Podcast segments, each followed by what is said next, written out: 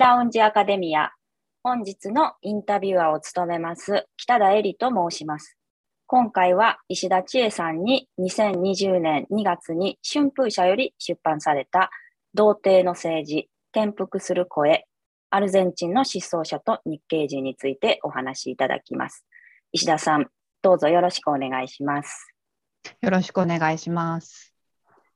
えっと、実はインタビュアーも石田さんも隠ら隠れ関西弁ネイティブということで、本日は私の強い希望により、関西弁し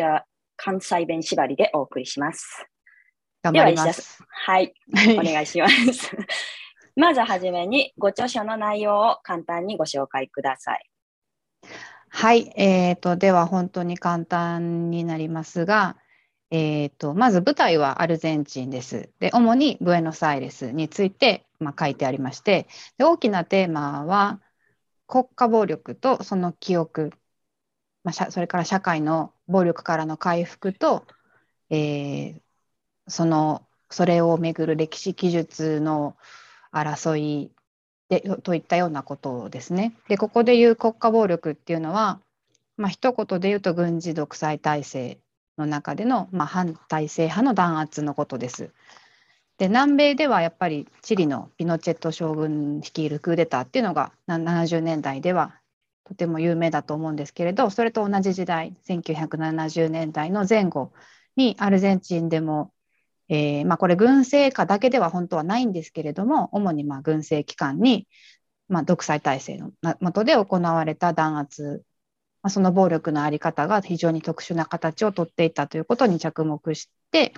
で、まあ、日本ではあまりそのことが、えー、まだそんなに知られていないと思いますのでそれを扱っています。で本のタイトルにもある失踪者、まあ、仮括弧付きでタイトルにも入れてるんですけれどこの失踪者っていうのはこの弾圧によって国家にま失踪させられた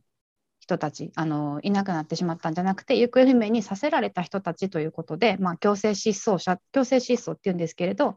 その被害者のことを指していてアルゼンチンだけではなくてラテンアメリカの多くの国に今でもこの失踪者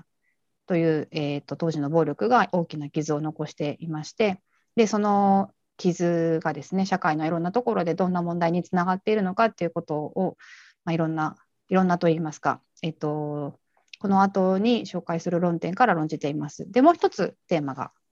ありましてそれがアルゼンチンでいうとマイノリティといえる日本人移民日系人のコミュニティの人々です。えーまあ、民族的人種的マイノリティにあたるんですけれどもこの日系人の中でも、えー、その先ほどの失踪者と呼ばれる弾圧の被害者にな、えー、対象になった人がいるのででその人たちについてのか、まあ、当時の、えーと、独裁体制下の活動だとかその後の、えー、残された家族の人たちの活動なんかを調査して書いています。とりあえずこんなところでしょうか。はい、ありがとうございます。あの非常に大きい、えーと、国家暴力と記憶と,、えーとその暴力からの回復っていう大きい問題と、まあ、具体的な内容、大変あの盛りだくさんの著書で、これから、えーと、具体的に聞いていきたいと思います。えー、まず最初、このアルゼンチンが舞台ということなんですけれども、どういった経緯で、えーと、アルゼンチンを研究されるようになったんでしょうか？はい、えっ、ー、とですね、まあ、きっかけというと、私が博士課程に、大学院の博士課程に進むときに、まあ、当時、うん、あの日本人移民の、まあ、日系コミュニティの調査をしたいと思っていてで南米南米がいいと思ったんですね。でブラジルは結構まあ研究がすでにあって、うん、でまああんまり研究が少なめでかつ日系コミュニティがまあまあの規模であるところっていうその中間くらいのところがアルゼンチンだったっていうのは一つの理由です。うん、ただその実際にどうかなと思ってアルゼンチンに最初行ってみた時にあのブエノスアイレスなんですけど、はい、はい、ここここやなと思ったっていうのは、まあ、すごく雑な言い方になりますけど街として、まあ、まあ多分社会としても面白そうやなと思ったんですよね。うん、でそれは当時はあんまりはっきり分かりませんでしたけど後で考えたらまあそのラテンアメリカなのにすごい白人が多いというか白人中心社会。っていうまあ歴史的な背景もあってなんかこう日系人の日本人民の人たちの立場がその他のラテンアメリカとちょっと違うのかなと思ったんですよ。どっちかっていうとそういう意味ではあの北米に似てたんですけどそれでいてやっぱりあの南米なんで戦後の移民の方が多くって。うん。なるほど。であの戦後の日本のだから経済成長と一緒にあの日本を離れていった人たちなんですよね多くは。もちろん戦前移民もたくさんいるんですけどその戦前移民も戦後移民もいるっていうところでちょっとコミュニティが、はい、あのまあ、多様性があったんです そういう意味で。うんうんうんうん、でそれもちょっと面白いなと思って、まあ、だから日系人のところからアルゼンチンを選んだっていうのが大き大きかったですね。なるほど、ありがとうございます。あの私は知り合いなんで、その学部生の時からスペイン語を勉強してメキシコに留学したりとか、まあ、地域を絞るときには多分ラテンアメリカっていうのがなんとなく舞台としてもしかしたら決まってたんじゃないかなとは思うんですけど、日系人から、えっと、探していって行き着いたのがアルゼンチンで特にその首都のブエノスアイレスだったっていうのは、すごい興味深いお話です。あと、あの、私も、まあ、日本人移民の研究をしていて、外交資料館とかで、その大使館とが日本政府に送っていた資料ですね。20世紀前半見てると、うんうん、あの、アルゼンチン出てきますね。チリとかもそうですけど、うんうん、なんで早くからあの日本人移民コミュニティが築かれていたっていうのと、戦後からのそのすごい時間的にもコミュニティの内部で多様であるっていうのがなるほどなと思います。次の質問なんですけれども、えっ、ー、と、ご著書のタイトルの前半にある童貞の政治についてですね。はい。えー、この本は、あの、最初の一文がですね、アルゼンチンの歴史は同一性の問題に貫かれているっていう、すごいインパクトのある文章で始まるんですよね。で、あの、国家をはじめ、権力主体が個人を識別したり、登録したり、管理していくっていう、童貞の政治、アイデンティフィケーションの政治っていうのは、まあ、フランスの思想家のミッシェル・フーコーの議論などに影響を受けてですね、90年代、そして21世紀に入ってますます盛り上がりを見せているトピックだなと思ってます。あの、例えば、英領、イギリス領であった南アフリカにおける指紋による監視技術を検討したキース・ブリケンリッチさんの生体認証国家の日本語訳が出たのが2017年。高野麻子さんの指紋と近代が2016年と指紋の話が盛り上がってきてるなと思ってますし、ご著書の序章では国籍の話が出てきて、あの、やっぱりナショナリティとか特定のグループへの帰属、あるいは権力主体による分類ですよね。まあ、そういうのっていうのはすごい多くの研究者が惹かれる問いであります。石田さんのご著書では、えー、非常に様々な童貞の政治のあり方が出てくるのですけれども、このトピックに興味を持った経緯などについてお聞かせください。はい、えーと、これはあのもし足りなかったらまたあの質問してもらいたいと思うんですけれど、うん、すごく、まあ、単純な話で、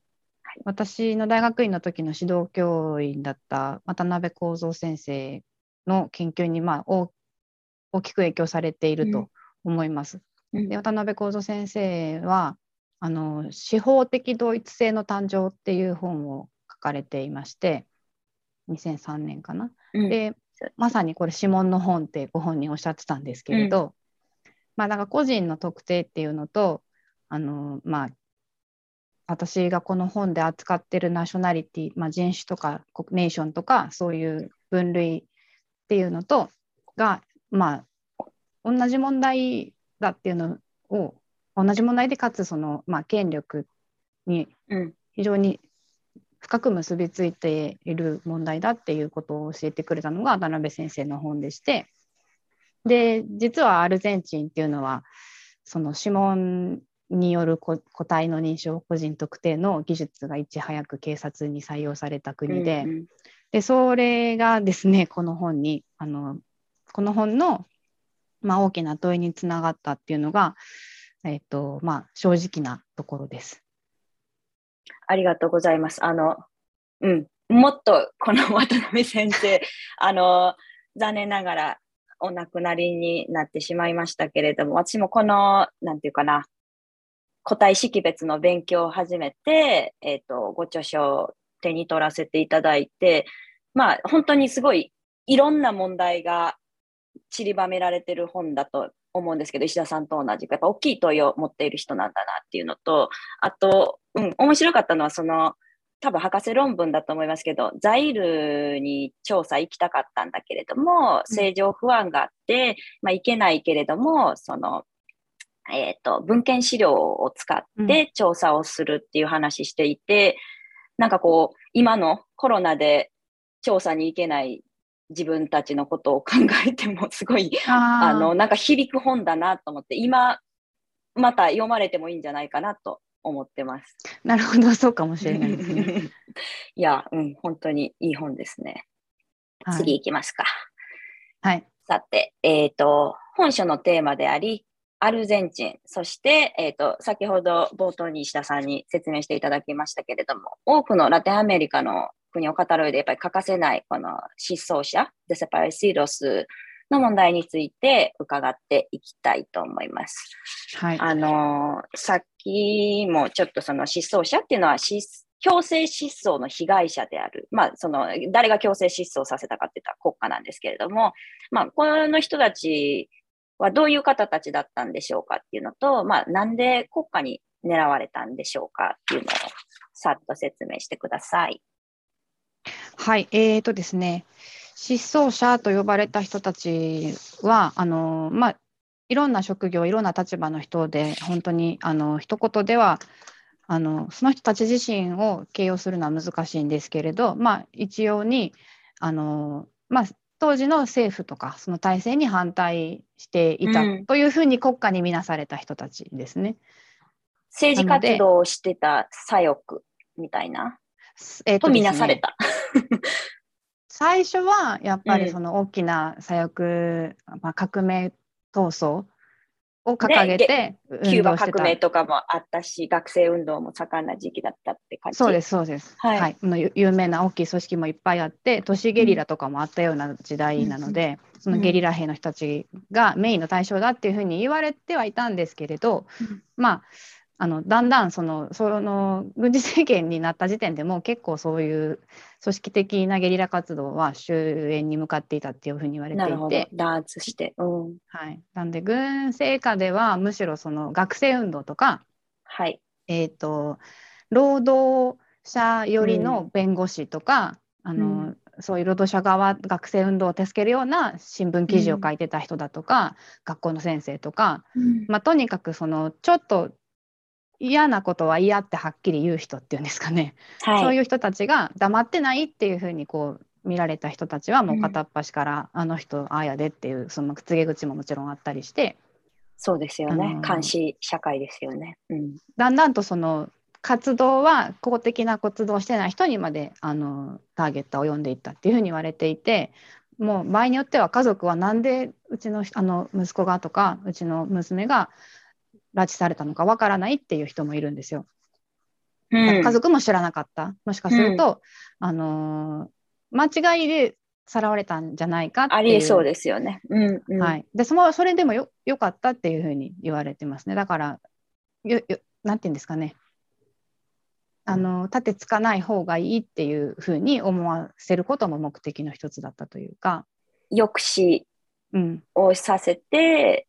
うん、まあ政府に反対するような言説、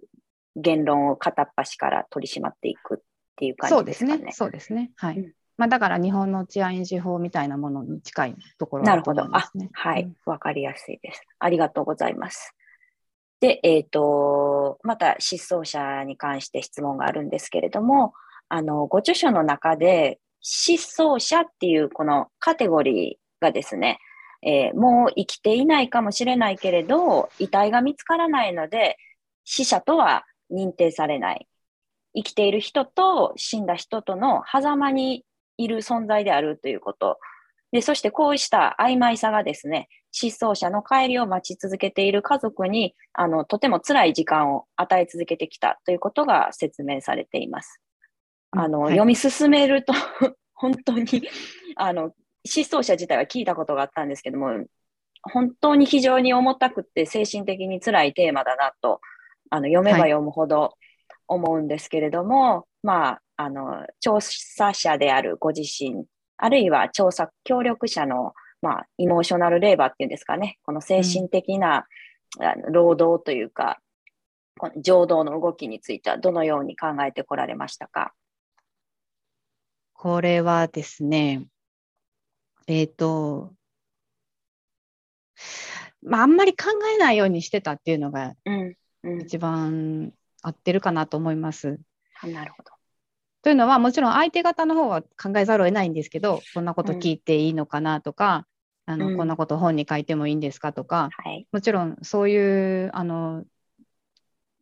ちょっと想像もできないくらいショックな出来事についてもう一回喋ってもらうわけですし、ね。うん、傷をほじくり返すことには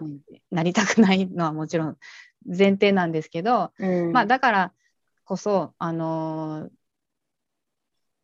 あの最初から、まあ、失踪者の家族会っていうあの会があるんですね、うん、グループが。はい、そういう家族会として、まあ、公的に名前を出している人にだけあのお話を聞こうとは思ってたんですね。最初は最初から、最初から。最初から。でも最初、最初から最後までそうしたんです。あ、なので、えっ、ー、と、もちろんその中でも、うんうんうん、あの、私は自分の立場と目的と意図を説明してで、はい、それでもいいよっていう人だけにインタビューさせてもらったんですけど、ええ、あのー、皆さんやっぱりこれは聞いてもらいたいっておっしゃるんですよね。うん、もちろん辛い。喋るのも、うん、あの楽ではないし。はい、思い出すものも決して楽ではないけれどもあの聞かれなくて残らなくて誰の記憶からもなくなると何も記録も残らへんかったらそれはもう何にも存在しなかったことになる。それが一番避けるべきことなので、うん、そのつそういうものなので失踪者っていうのは。だからあのむしろこれは公表することに意義があるっていうふうに皆さんお考えであるっていうのが分かりましたのでなんというかそれはじゃあもうぜひ一緒に しんどいけど一緒にそれは、うん、まあ一緒にっていうのもおこがましいですけどできるだけじゃあ日本でも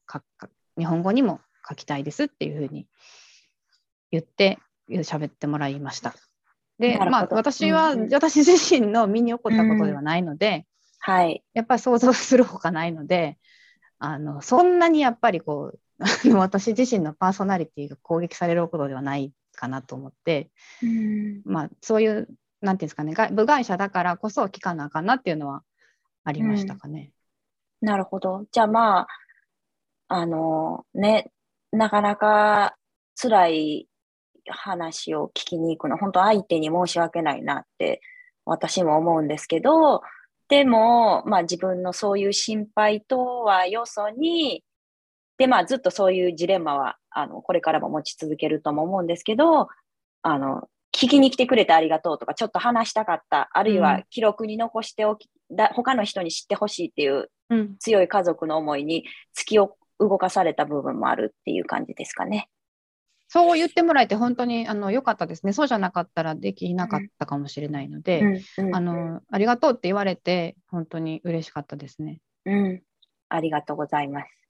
はい。はい。えっ、ー、と次ですね。あの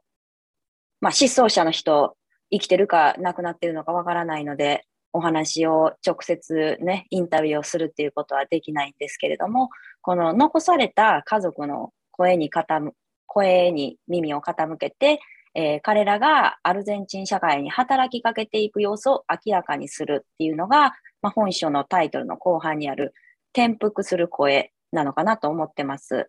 で、特にあの、第2章に出てくるですね、5月広場の母たちの母性の革命、母性の転覆っていう話が、まあ、あの、ジェンダーセクシュアリティ研究をしているものとしてはもうすごい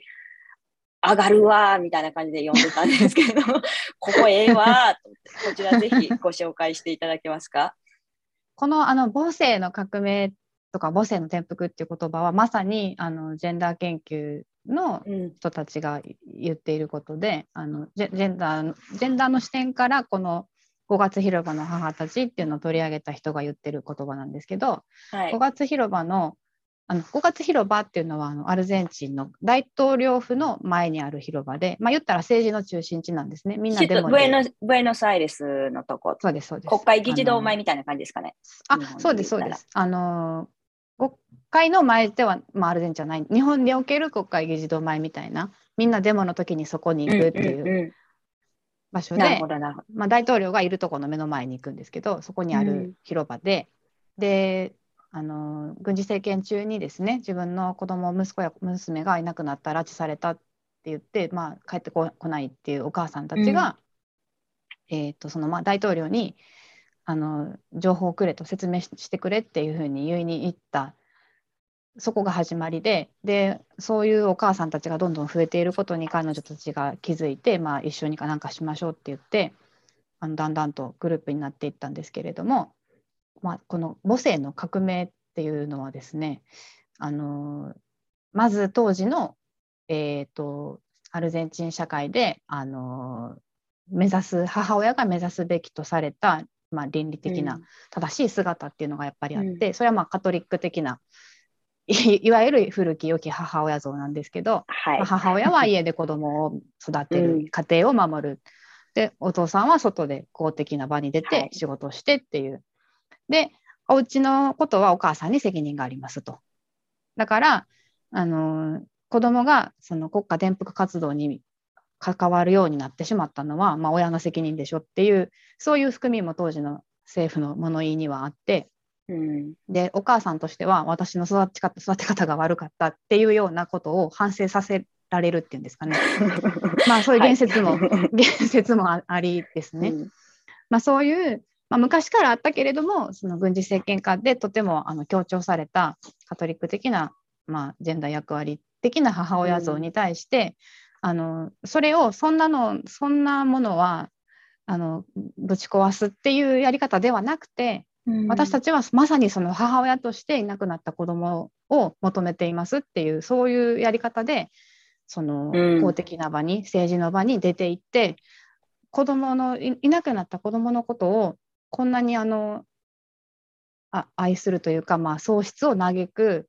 ことがあの母の務めでなくて何であろうかっていうやり方でその、うん、まあ、与えられた母性をその跳ねつけるんじゃなくてこうひっくり返すみたいな。そうですね。そういううん、そういう意味で、まあ、革命とか転覆っていうふうに言われていてまさにこのこの時の軍事政権下で、まあ、真正面からその政府に歯向かったのは彼女たちだけだったんですよね、その五月広場っていう場に行って。うん。ね、でその中にはその失踪させられたお母さんたちもいるんですけれど、まあ、本当にこのお母さんたちが母親たちがアルゼンチンのその後の人権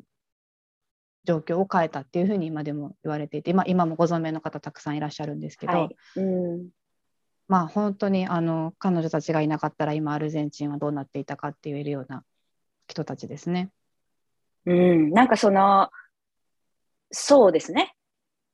完全に歯向かうわけではなくて、やっぱりその母性を本質化したところを、うん、えっ、ー、と、なのに普通はこう、時間的な順番でいくと、母親がいて子供が生まれるのに、この人たちの言ってることって、うん、えっ、と、この失踪者の子供が思って、私は母親になりましたっていう、こうそのひっくり返す話とか、あそうですね。それも私たちね、私たちはすべての母親の子供です。って言って、別に自分の産んだ子供だけの母親であるんじゃなくて、失踪者の母になるみたいな、うん、なんかそこが、なんかそういうのが、もちろんこれを拾い上げて意味付けをしたのは研究者だと思うんですけど、やっぱ現場にいるこのおばちゃんたちがですね、うん、あの、国家の論理を逆手にとってずらしていくっていうのが、まあ、きっとそのジェンダーセクシュアリティとかクイアをやってる人にとってはたまらんわと。いや本当にあの研究者の人たちが言ってることですけどその親密圏に押し込まれたその母性をそのまんま母だからっていう形でそれをこう公共権に掘 り返すみたいな、そのあの見事なんですよね。うん、で私たちは子どもたちによって生まれたっていうその政治的な母としては生まれたわけですよね子どもの失踪によって。うん。うん。なんかそのパンチがありますよね。パンチがあるっていう方ではちょっと軽いかもしれませんけど。いや、まあ、本当うんにその通りだと思います。なんかこう、あ、こうやって運動の中からフェミニズムとかクイア研究っていうのは突き動かされていくものであって、やっぱりその別に研究者が全員机に座ってただ研究してるだけではないですけど、やっぱこのコミュニティの人たちの声ですよね。石田さんのタイトルにある。ぱ声っていうのがいかに研究者にインスピレーションを与えてくださるものであるのかっていうのは本当に考えさせられるエピソードだなと思いました。いや、説明が下手ですいません。いや、とんでもない、とんでもないです。とてもありがたいです。えーっと、次いきますね。はい本書は、えーっと、この前半が失踪者の問題を通して、アルゼンチン社会の記憶や正義を求める運動を分析し、後半では、この石田さんの問いの出発点でありました日系人の話ですね。で、日系人の失踪者の問題を通して、アルゼンチンにおける人種主義や日系移民コミュニティの内部の、まあ、せめぎ合いを見ていってます。で、えっ、と、最初もちょっと説明していただいたんですけど、もう少しさらに、あの、アルゼンチンの日系人っていう人たちが、どんな方たちなのか説明していただけますか？そうですね。アルゼンチンの日系人の、えー、とパノラマというか概略って難しいんですけど、まあうん。こう数で言うと7割くらいは沖縄出身の人たちの7割。7割。これもはっきりわからないんですけどそうですよね。7割。でも人もいるし8割って人もいるし、ああ、まあ、地域にもあの今住んでる地域にもよるんですけどまあおおむねうん。7割とは言われてますね。なるほど。まあでね、うん、すごい。あはいいい。あ、すみません。いや、ただ、そこの相づちだけなんですけど、こう、インタビューしてくる話、あの、で話に出てくるお名前、大城さん、具志堅さんとか、あそういうの荒垣さんとかねうはいんうん、沖縄の方の名字やなと思って読んでました。そうなんですよ。それで沖縄の沖縄の人からもやっぱりあの反響が違いますね。名字がやっぱり身近なので。で、それ以外はですね、本当に他の国の日系コミュニティとそんな変わらないかなと思うんですけど、まあでも、さっきも言ったように、移住の時期がだいぶ幅があるので、もう、うん1世から5世、6世までいるっていう感じですかね。なるほど。あ、長い。大きいコミュ、あの、数としては大きくないかもしれないですけど、時間軸としてはとても幅のあるそうそうずっとあったので、移住が。うんうんうん。なるほど。ありがとうございます。えっ、と、次の質問ですね。あの、日系人にも、えー失踪者がいて、で、身元が判明した、した人たちだけでも17名いらしたというのが出てきます。で、まあ、この17という数字は決して大きくないですし、まあ、このアルゼンチンの日系人っていうのが多分その規模が小さいためにあまりそんなに先行研究がされてこなかったっていうのもあるのかなって思うんですけど、あの、この石田さんの本、後半読むとですね、日系人の失踪者をめぐる話、えー特にあのこの日系の家族の戦いと、まあ、時には家族の沈黙からですね、日系社会のみならず、まあ、アルゼンチン社会全体の人種主義とかナショナルアイデンティティの問題っていうのが浮かび上がってくるなと思って読みました。で、あの、同時にアルゼンチンの日系人のようにですね、やっぱりプレゼンスが小さくて、まあ、ほぼ不可視にされていはい。るコミュニティを研究するっていうのは、あの、もう研究の意義を説明すること自体、あるいはこの人たち誰なんですか？とか、なんでここにいたんですか？とか、いろんなこと説明せなあかんくてですね、あの、難しい部分もあるんじゃないかなと思うんですね。まあ、というのは、私はフィリピンの日本人移民やってて、まあ、もういつもなんか、もうお約束みたいに最初の前置きすごい長いんで、で、あの、こういうことに関して、日系を研究する、アルゼンチンの日系を研究する難しさと意義についてですね、そのあたりいかがでしょうか？はい、あのそれこそ北田さんももうほぼほぼ戦略的にやっっていらっしゃると思うんですけど、うん、逆にそのなんでブラジルじゃないんですかとか、なんでアメリカじゃないんですか？そうそうそう。うん、そここそが、まあ、あの、ポイントとして説明できるというか、うん、あの、まあ、最初にちょっと言いましたけど、アルゼンチンって、ちょっと前までは、まあ、アルゼンチン人って言ったら、あの白人っていうかヨーロッパ系の人っていうイメージがラテンアメリカでもあって、はい、アルゼンチンの人らもそう言ってたんですけど、うん、最近も違いちょっと違ってきましたけど、うん、なんかそういうところでこそなんていうか あのいるとも思われてないそのマイノリティコミュニティの規模としては全然ブラジルなんかとは比べ物にならないくらい小さいコミュニティの人らだからこその、生きづらさというか居心地の悪さというかしかもその白人至上主義の社会の中で、うん、そういうのはあっただろうと。だからこそそういう人たちがどういうふうにその、まあ、人種的な偏見とかそれこそその童貞とあの、うん、折り合いをつけたりだとか戦ったりしてこないといけなかったのかっていうのをあの調査したいですとそこに関心があるんですっていう言い方をしてきたかなと思います。うん、あの非常にうまくいってるんじゃないかなと思います。あと石田さんの本読んであそうやったんやって思ったんがまあその白人の国って私も高校の時の地理でそういうふうにラテンアメリカの人種ブック見せられてですね、うん、白人の率が多いのは、えー、アルゼンチンとパラグアイかウルグアイかそういうところみたいな、そうそう、そういうのを習ったんですけど、あの、アルゼンチンにももちろん先住民はいるし、えっ、ー、と、奴隷制の歴史、アフリカから強制的に連れてこられた人たちだっていて、それを消しているっていうところがミソなんだ、みたいなのが、こう、チラチラって出てきて、あの、そういうパワーのダイナミクスの中に、やっぱこの日系人を乗せていく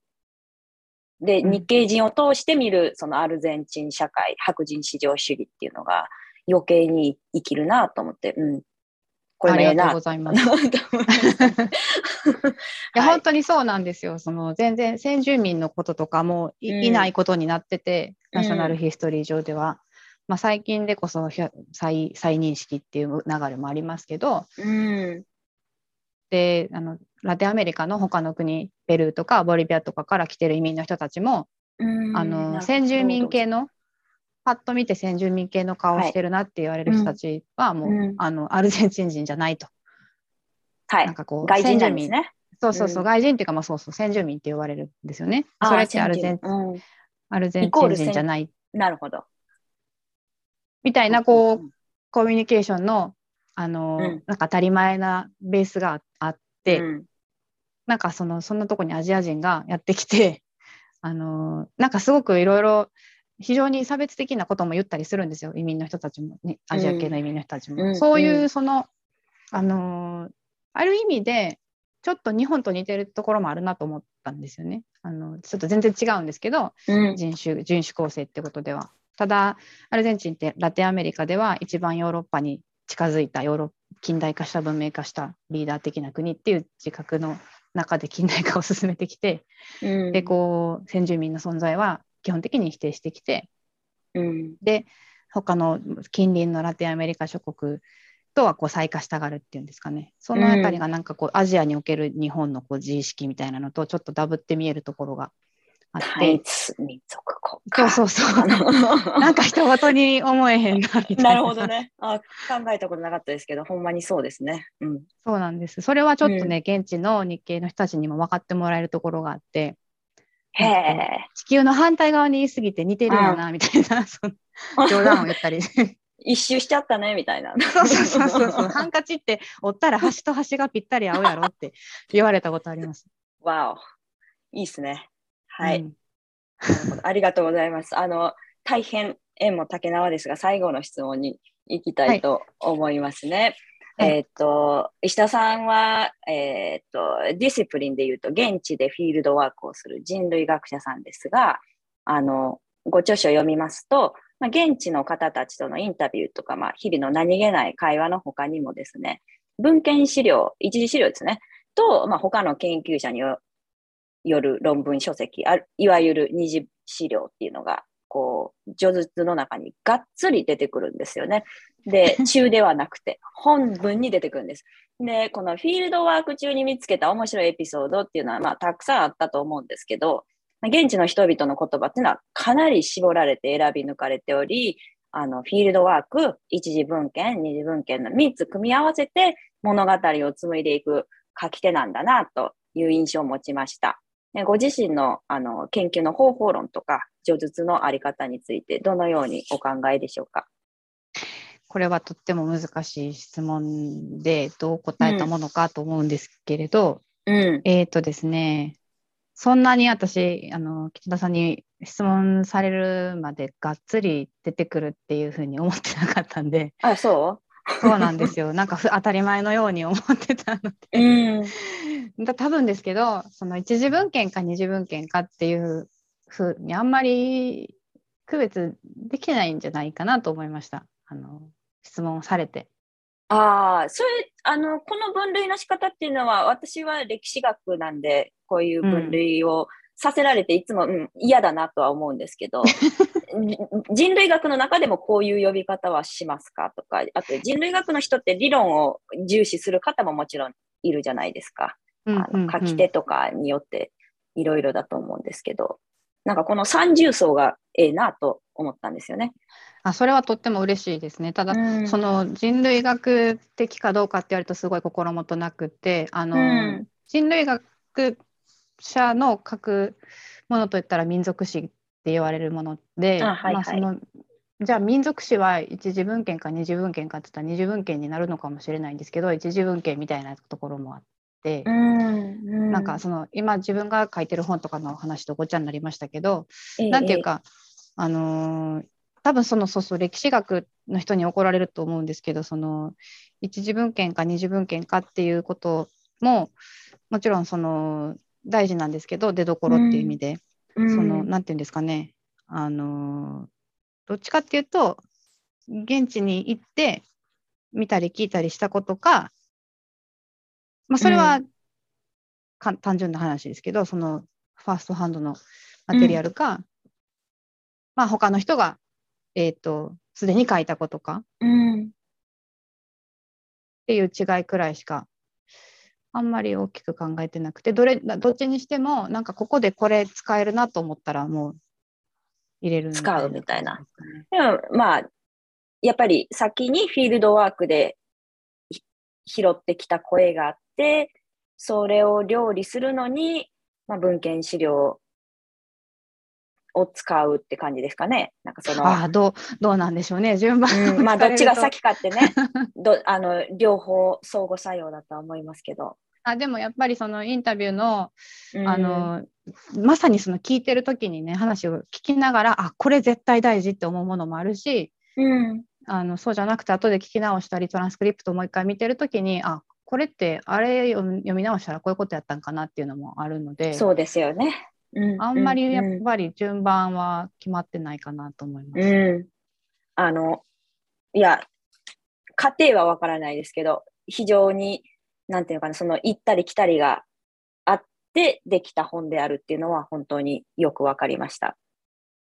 ありがとうございます。はい、ありがとうございます。ということで、えっ、ー、と、本日はこんなもんですけれども、将来の読者、リスナーの方に最後にメッセージをお願いします。はい。えー、っと、今日は北田さんに質問をしてもらいながら自分も、えー、っと、振り返ってみたんですけれど、あの